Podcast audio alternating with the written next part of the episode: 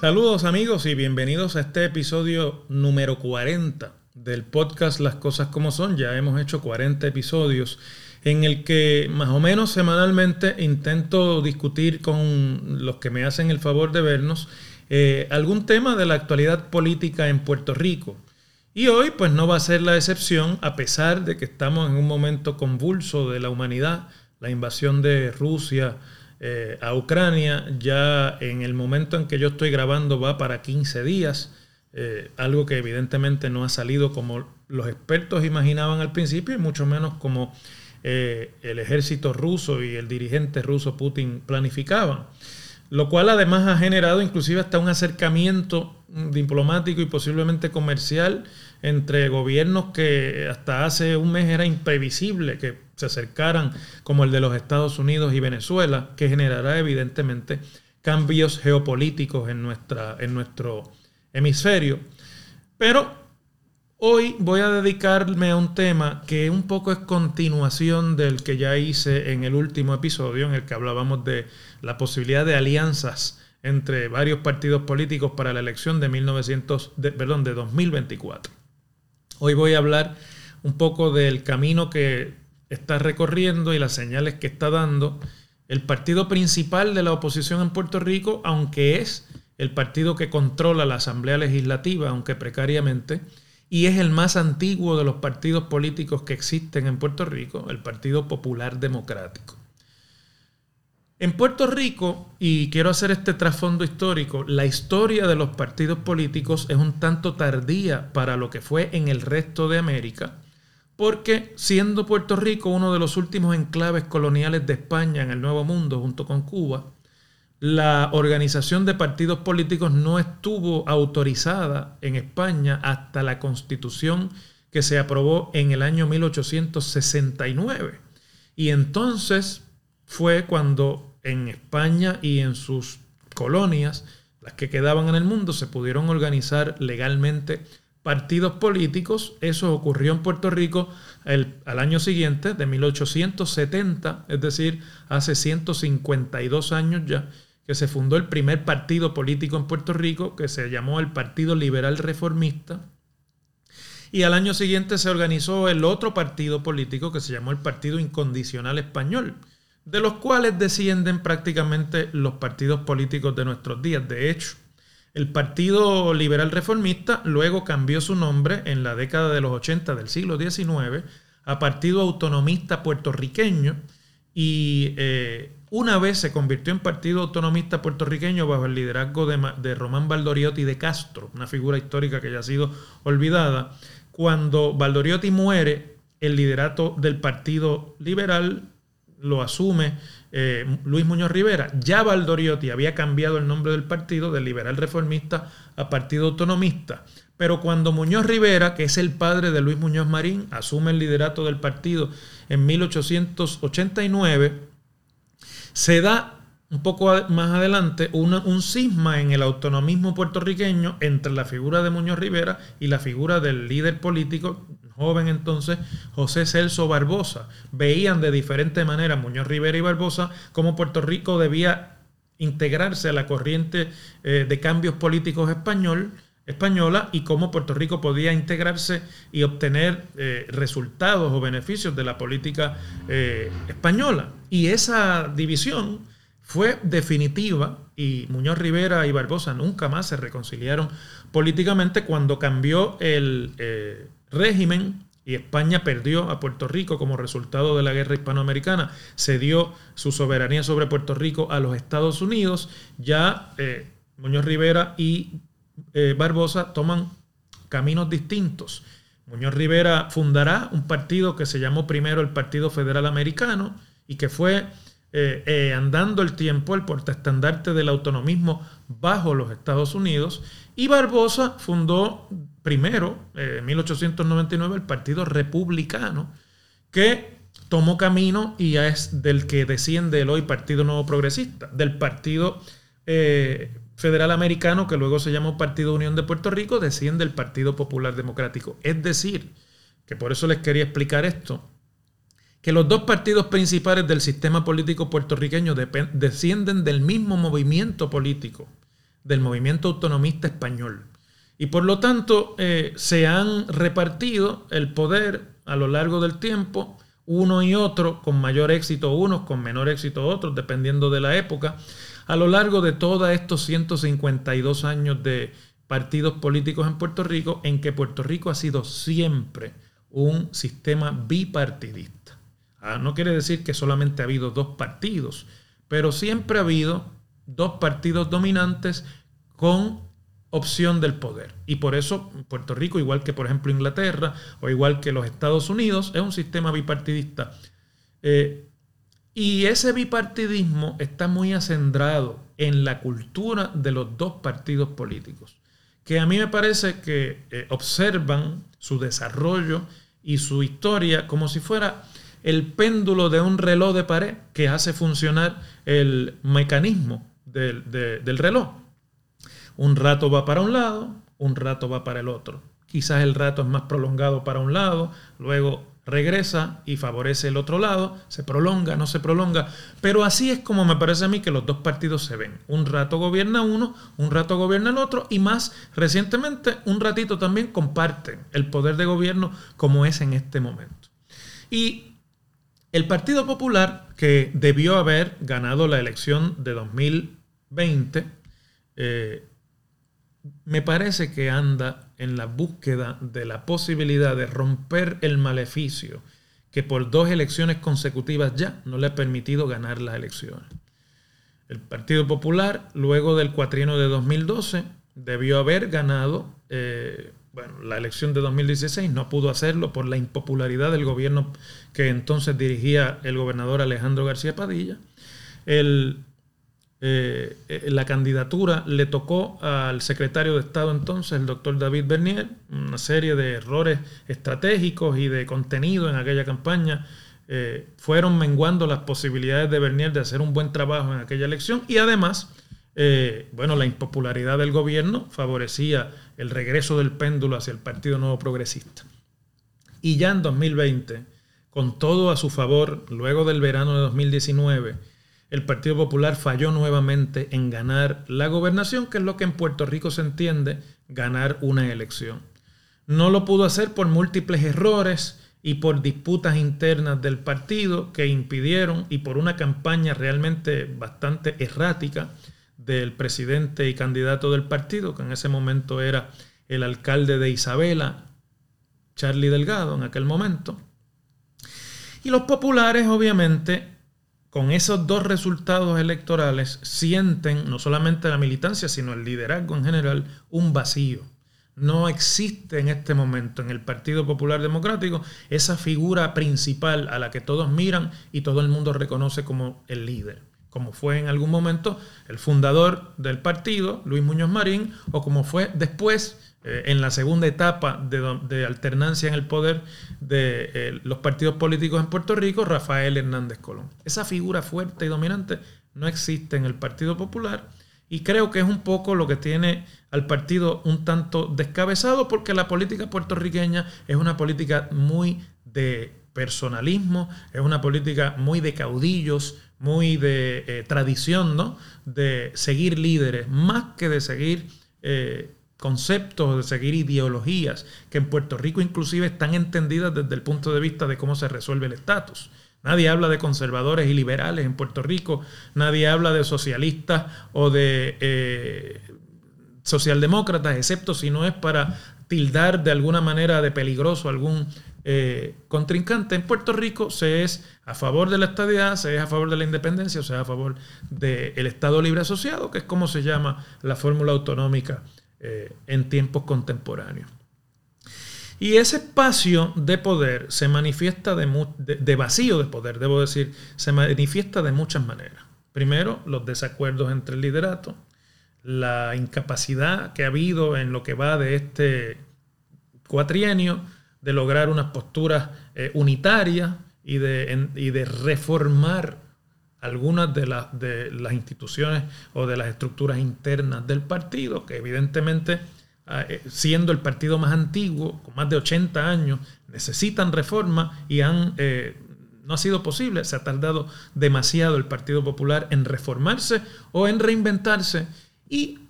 eso ha producido a lo largo de las últimas dos derrotas electorales una sangría de electores que o porque no son seducidos por el mensaje del partido, especialmente electores jóvenes, o porque no encuentran ya esperanza en las propuestas de sus líderes, han ido emigrando hacia nuevos partidos, como por ejemplo es Movimiento Victoria Ciudadana o como por ejemplo es el Proyecto Dignidad. Ambos partidos se están nutriendo de seguidores desafectos de los dos partidos principales, pero con mayor eh,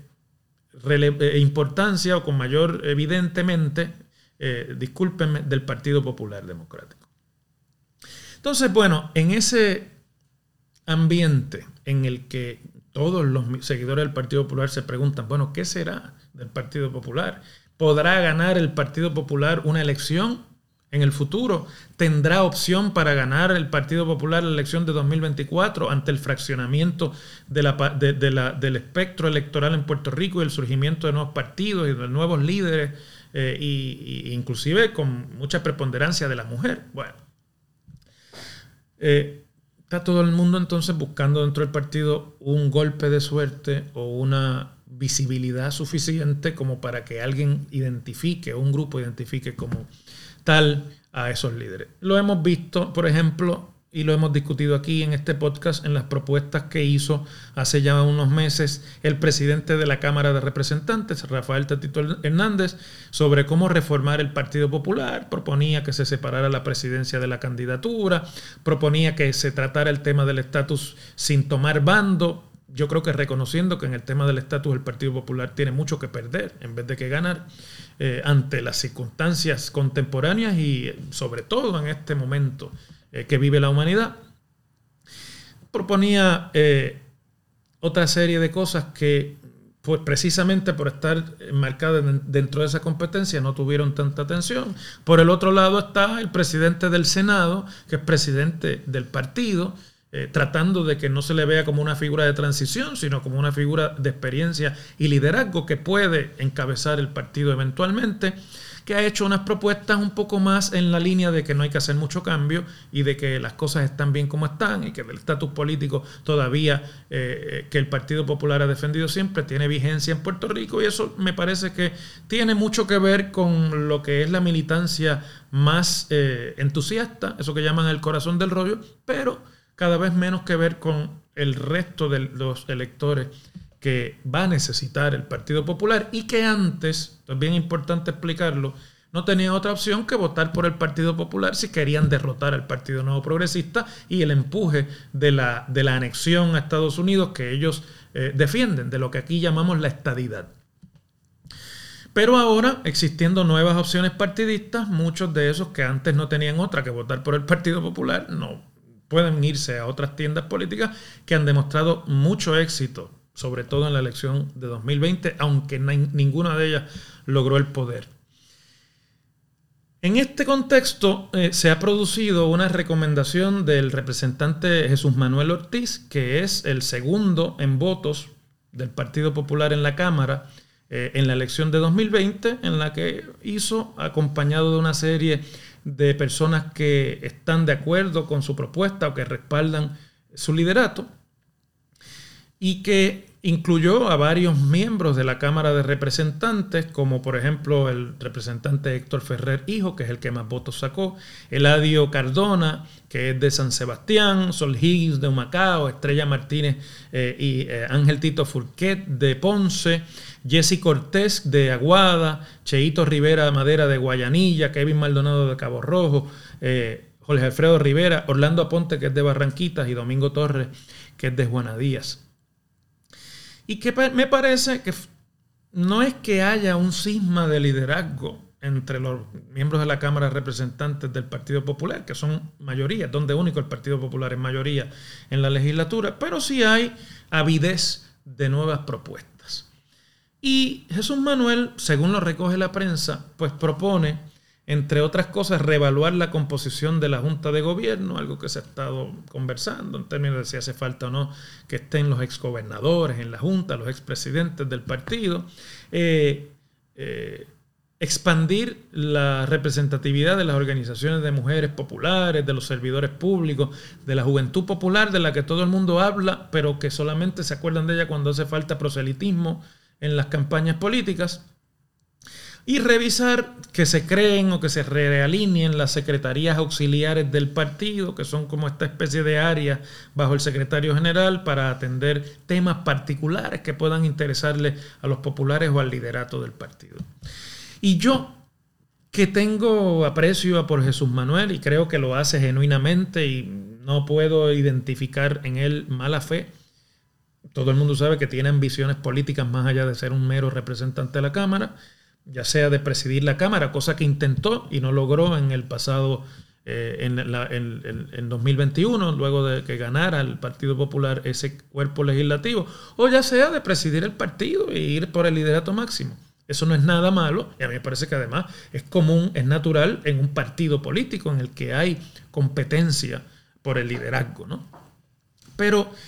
voy a usar la propuesta de Jesús Manuel como el punto focal de este podcast en lo que quiero compartir con ustedes y especialmente con los que me ven y militan en el Partido Popular. Eh, pues yo creo que el desenfoque de la realidad que realmente enfrenta el Partido Popular.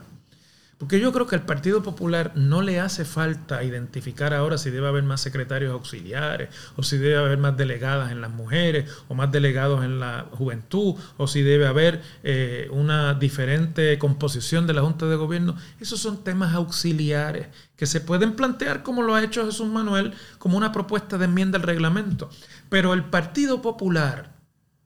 que repito es el más antiguo de los partidos políticos de Puerto Rico, lo que necesita es una mirada profunda a su, interior. Y me atrevo a decirlo sin ningún tipo de duda. Y les recuerdo a los populares que Luis Muñoz Marín, su fundador,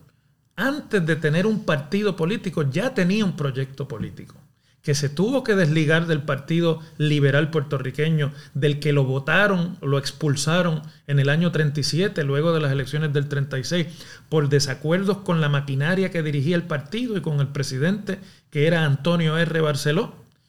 y que Barceló, aprovechando el poder que tenía en las estructuras del Partido Liberal, expulsó a Muñoz Marín, y Muñoz Marín primero fundó la Acción Social Independentista, luego fundó algo que se llamaba el Partido Liberal Neto, Auténtico y Completo, hasta que finalmente logró la fundación de un partido al que llamó Partido Popular Democrático en la tradición populista de América Latina y del nuevo trato de Roosevelt en términos de eh, el, Estado bienestar o el welfare state.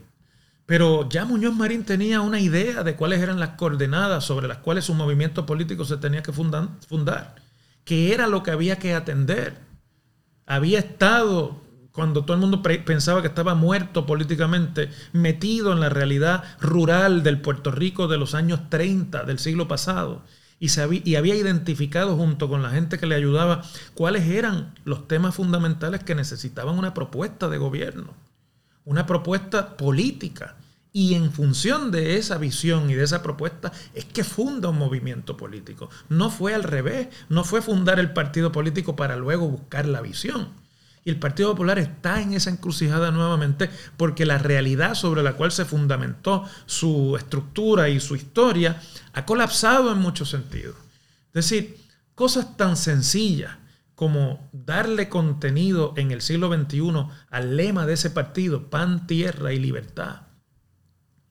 que no estoy diciendo que lo deben tirar al, canasto, que lo deben eliminar. No, eso es un símbolo importante y los partidos y los movimientos políticos también se nutren de sus símbolos. Y además lo que, es, lo que tienen es el reto de darle contenido a ese simbolismo, no simplemente recordar con alguna eh, nostalgia el pasado, los que lo puedan recordar, o los que les contaron que el pasado siempre fue mejor, o ver videos o ver películas. No, no, no, no pan, tierra y libertad. ¿Qué significan en el siglo XXI? En, los años 30 sabemos lo que era. Había gente que sufría hambruna por la depresión y luego por la, escasez, la escasez de la guerra. Y en aquel momento había quien, y luego también porque habíamos pasado por huracanes que habían arrasado la agricultura de la que Puerto Rico dependía y se alimentaba. Pues había gente que no, tenía que comer cuando se acostaba. Esa no es la realidad, aunque hay mucha gente pobre que, que algunos de ellos se acuestan sin comer todavía en Puerto Rico, pero son muchos menos que en aquella época. Pan, ¿qué quiere decir en el siglo XXI? Pues mire, pan en el siglo XXI se me ocurre a mí, quiere decir que hay mucha carencia de lo que le puede ayudar a un puertorriqueño a conseguir un buen trabajo, a tener en Puerto Rico el ambiente económico eh, necesario para generar empleo, para crear riqueza en Puerto Rico, para que haya productividad en Puerto Rico, para que podamos llevar el pan a la mesa, como, es, como todo ser humano eh, aspira. Tierra, la tierra en aquel momento en que se fundó el partido estaba acaparada por las grandes corporaciones azucareras y estaba la situación de los agregados del campo que eran expulsados de sus tierras por los grandes latifundios de caña y hacendados de café. Y necesitaban una tierra, un pedazo de tierra donde vivir y donde echar para adelante a su familia. Esa quizás no es la situación de hoy día. Mucha más gente tiene hogar propio después de tantos años en Puerto Rico y en gran parte de lo que hizo el gobierno del Partido Popular. Pero tierra quiere decir en 2000... 21. El acceso a los recursos naturales, la negación del disfrute de la tierra en Puerto Rico para todos los puertorriqueños, el planteamiento que muchos hacen hoy día de que se está acaparando la tierra en momentos de debilidad económica para Puerto Rico por grandes inversionistas del extranjero para, y, que, y que eventualmente no tendremos eh, acceso a esa tierra, o inclusive el mal uso de los terrenos que se están inutilizando grandes extensiones de tierra con una obsesión que tenemos de vivir como si fuéramos un continente y estamos destruyendo nuestros recursos naturales. Y la libertad, que en aquel momento significaba la visión independentista de un partido que se fundó para defender la independencia de los Estados Unidos por Muñoz Marín, que luego cambió de opinión. Hoy día tiene mucho menos nostalgia de lo que tenía para los populares de entonces la cuestión de la independencia, pero la libertad la libertad hoy día tiene otro significado para los puertorriqueños. Por ejemplo, la libertad quiere decir que hay un montón de puertorriqueños esclavizados por el vicio de la droga y por el negocio del narcotráfico que no tienen realmente libertad en sus vidas. No es el asunto de la libertad integral del ser humano, es que hay gente esclava de problemas sociales de gran magnitud. La libertad, por ejemplo, significa que llevamos dos años haciéndole daño a nuestras juventudes porque no hemos podido constituir un sistema educativo que haya podido hacer su trabajo durante la pandemia o hacer su trabajo durante los terremotos que, asolaron la, región sur de la isla. Y una pérdida de un año escolar y de las destrezas de educación en, en, un joven, en un niño, en una niña, es la pérdida de su libertad para el resto de sus días porque la falta de preparación y la falta de capacidades y de, y de herramientas para lidiar con el mundo de hoy exitosamente, es un problema de libertad, de la libertad que esos individuos van a poder disfrutar en el futuro. Yo simplemente estoy diciendo estas cosas aquí porque creo que alguien tiene que proponerlas. No estoy, ni siquiera he trabajado ni trabajaré. Yo estoy fuera de la política partidista hace mucho tiempo eh, y, y, seguiré estando fuera de ella. Seguiré conversando con ustedes sobre la política y analizándola, pero creo que alguien tiene que decirle al Partido Popular cuál es su realidad y cuáles son las respuestas que los puertorriqueños del siglo XXI esperan de ese partido más antiguo en la historia de Puerto Rico, que propuso unas cosas, que resolvió unos problemas con sus aciertos y con sus desaciertos, y que en el siglo XXI luce como este grupo de líderes políticos que están allí por el poder mismo, peleándose por pequeñeces que realmente no permiten resolver los problemas de la isla. Y me parece que es el momento de plantear esto antes de plantear la estructura política sobre la cual alguien se va a aprovechar o va a convertir